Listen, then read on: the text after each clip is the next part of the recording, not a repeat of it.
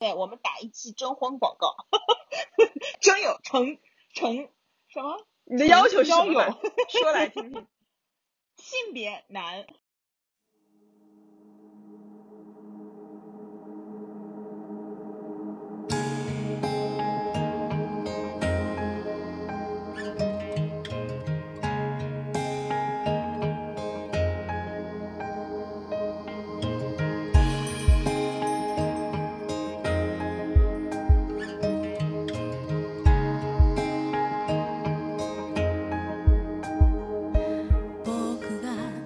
十岁的时候，幻想过三十岁的自己吗？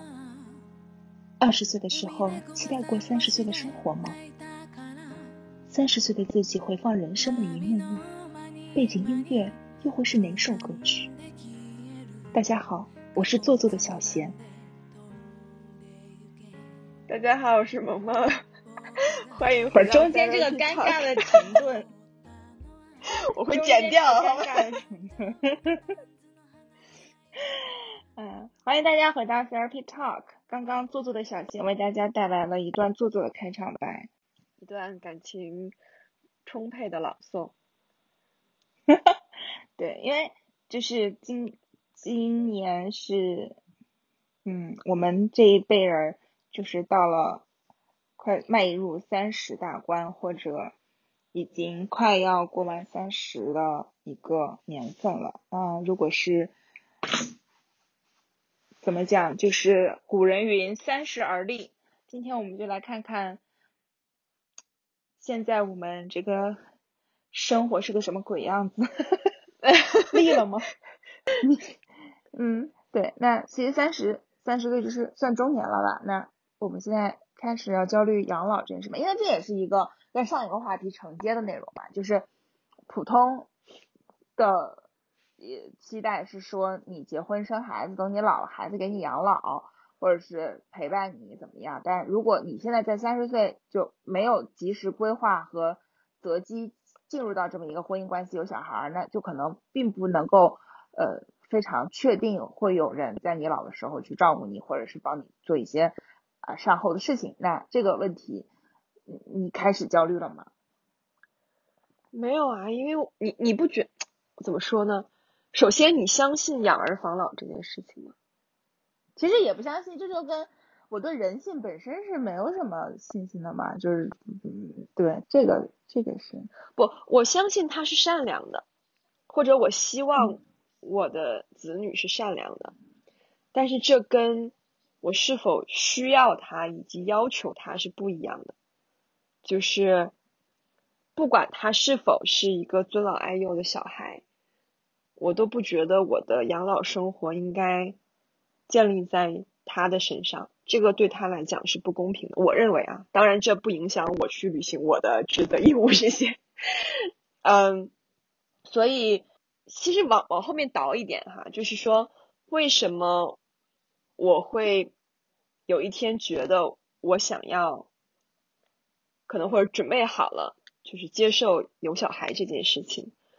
呃，目前，但是因为我没有这个经历，嗯，可能没有什么发言权。但是对于我来说，嗯，对能够唯一接受的理由就是，这是一个自自私的决定，是我们单方面做出的一个决定，把一个生命带到这个世界上来，让他去体验这个这个世界。然后呢，对于我们来说，我们之所以做出这样自私的决定，其实是为了丰富人生的体验。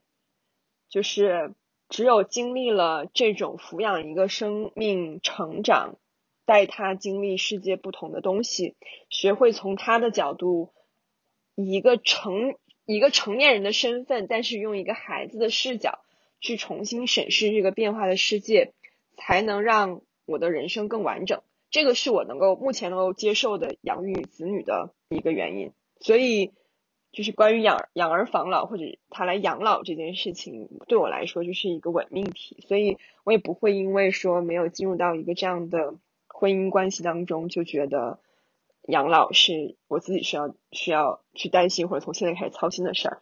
那反过头来，是否现在开始养老了呢？我觉得没有，就是就是因为以前我会想说，我一定要老了之后也要变成一个酷老太太。那我觉得，那为什么不现在就做一个三十岁的酷 whatever 那？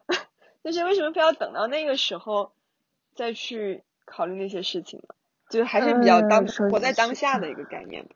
对我大概在我第一份工作，就是在我工作的第一天就。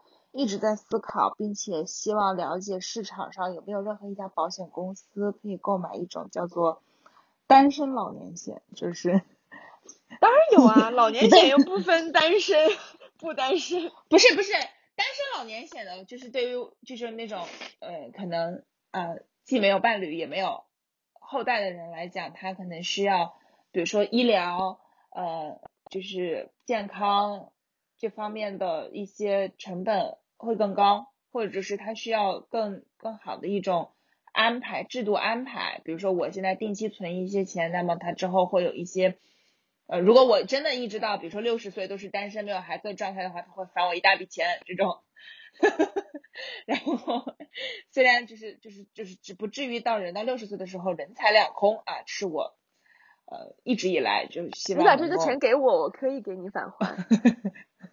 购买的。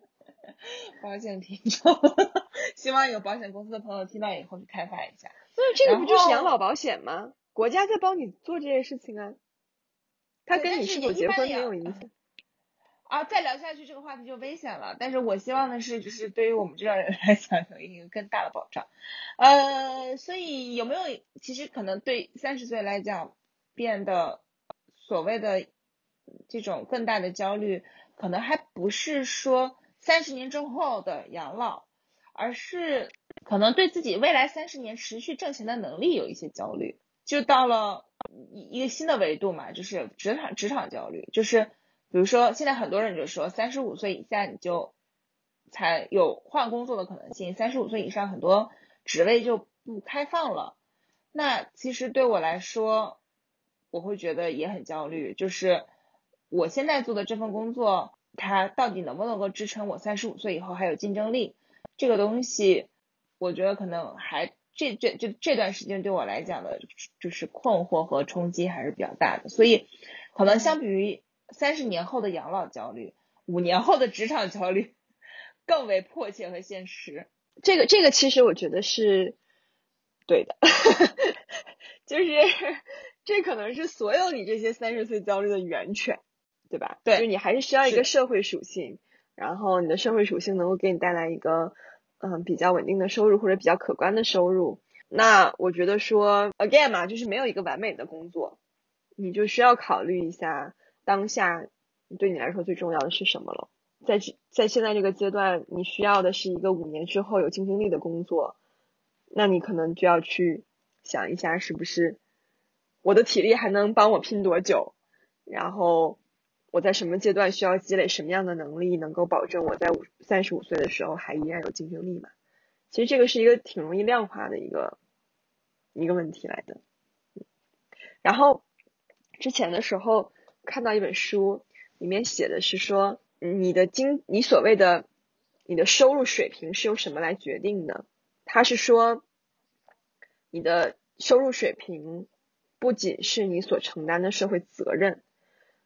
也是你所能调动的社会资源的总和，也就是说，你在三十五岁或者三十岁之前，可能你的赚钱能力是靠体力拼出来的，比如说我能熬夜，我能盯着这个事情去做等等吧。啊，年轻人嘛，拼的没有经验，但是有体力，大把的体力。但是当你去焦虑说，我未来的能力在哪里和资源在哪里的时候，其实。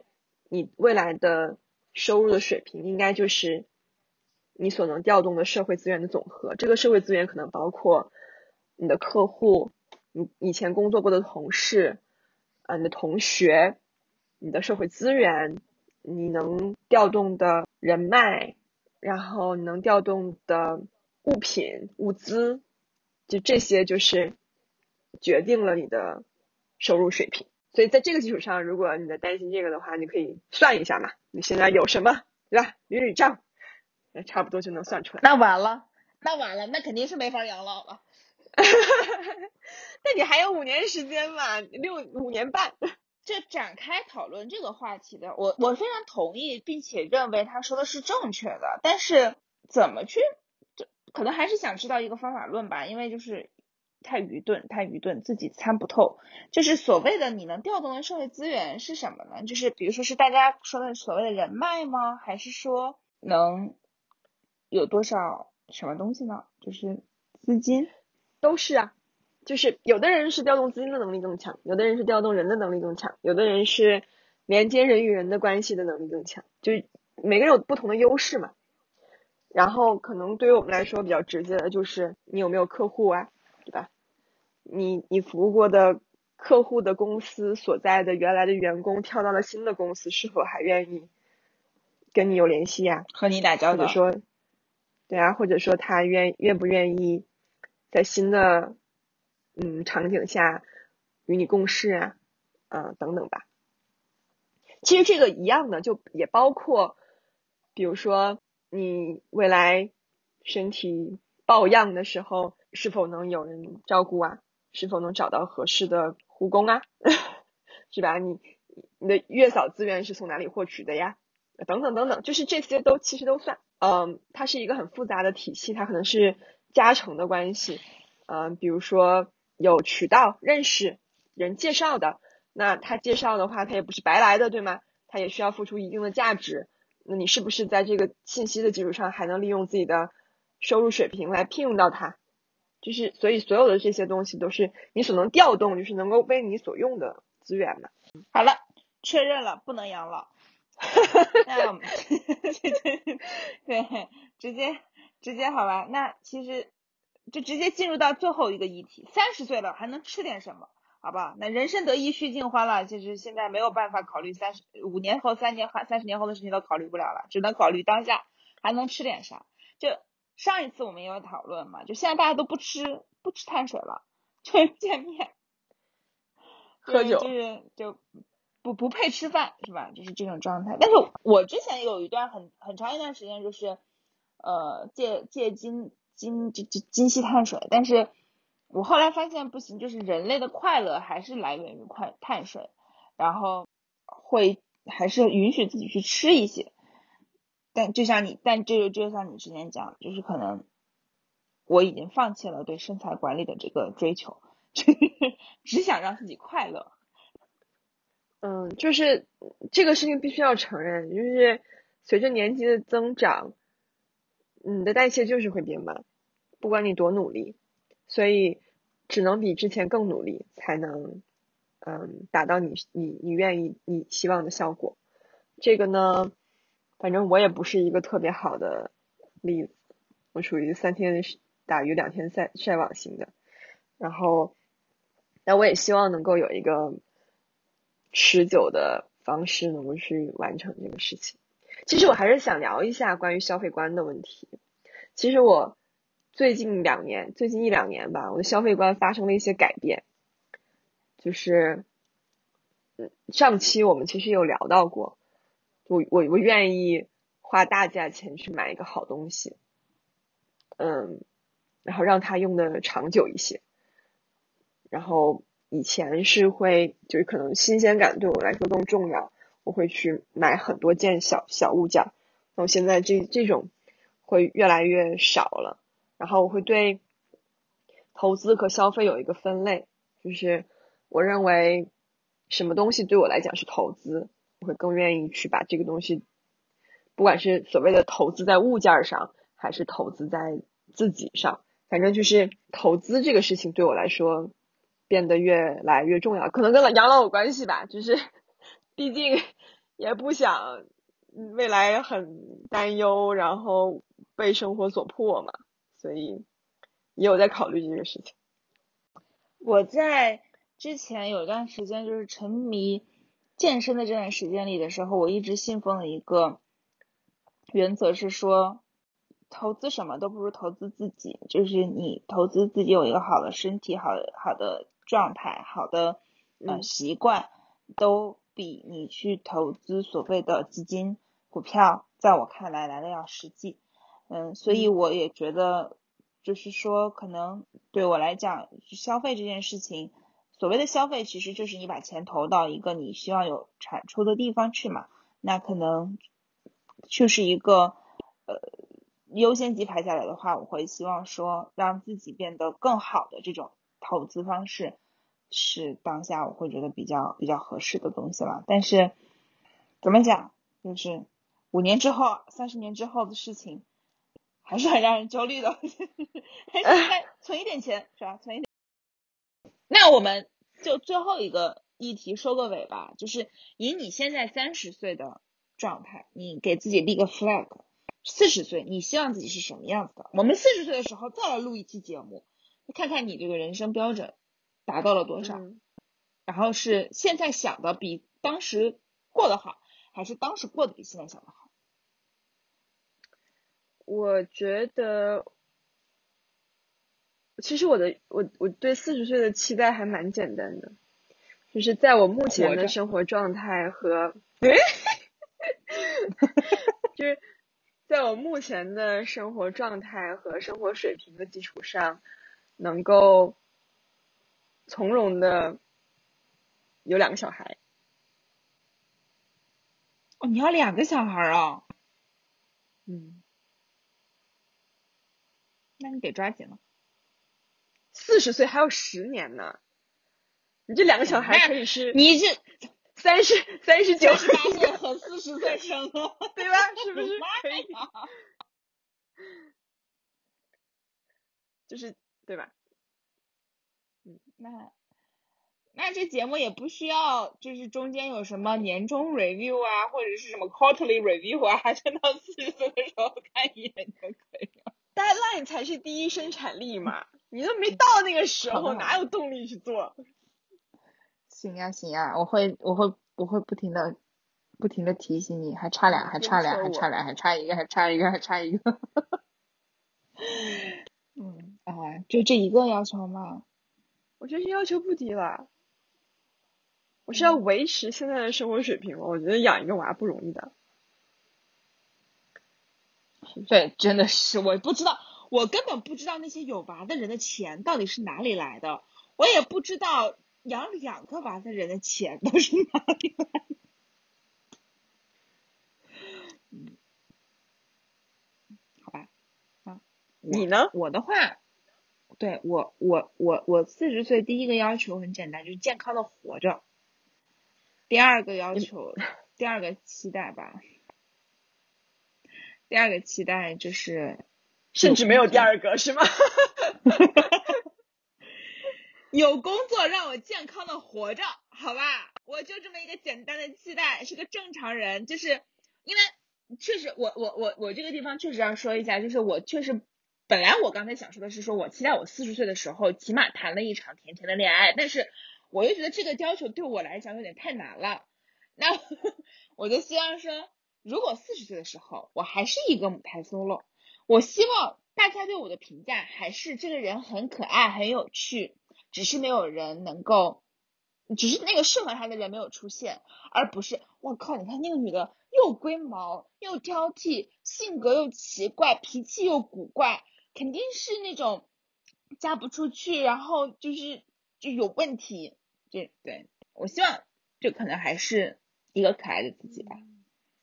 我还是希望你经历 经历一场甜甜的恋爱。我跟你说，我还是希望你就只追求健康的活着。就是哪怕不是甜甜的恋爱，就哪怕是很难过的恋爱，怎么日子过得太舒坦了？因为当然，我这个论点可能会遭到很多人的批判哈。但是如果没有经历过恋爱，在四十岁的时候依然母胎 solo，想要保持一个乐观、可爱、不龟毛，在我的认知里，可能就是还挺难的。十年之后，十年后的今天，我们 battle 一下。不会的，不会的。我觉得，嗯，这个事情可以聊一期节目啦。我觉得，但是，但是。我还是希望你能够经历以及感情生活。嗯，哎就现在这个节目结马上就要结束了，好吧？临近结尾，我们打一期征婚广告，征友成成什么？你的要求是什么？说来听听。性别男，好，非常清楚这个要求，很清楚。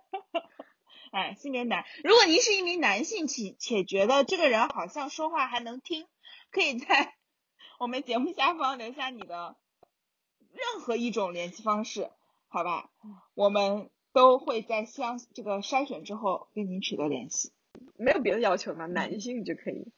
听我们节目的男性，这就已经是一个非常我甚至就你这样，你你这样描述，我就可以点到一个人，甚至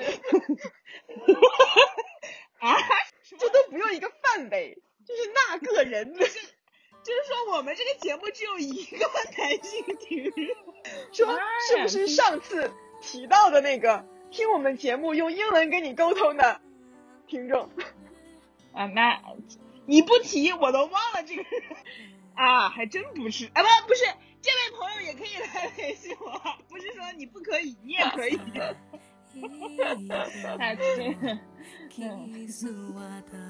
怎么我们这个节目就只有一个男性听吗？真的是，那必须得维持住这个男性听众。快努努力吧，好好的加把劲儿。可以可以。好，那我们今天的节目就到这里，十年后再见。好，那我们先到这边了，拜。拜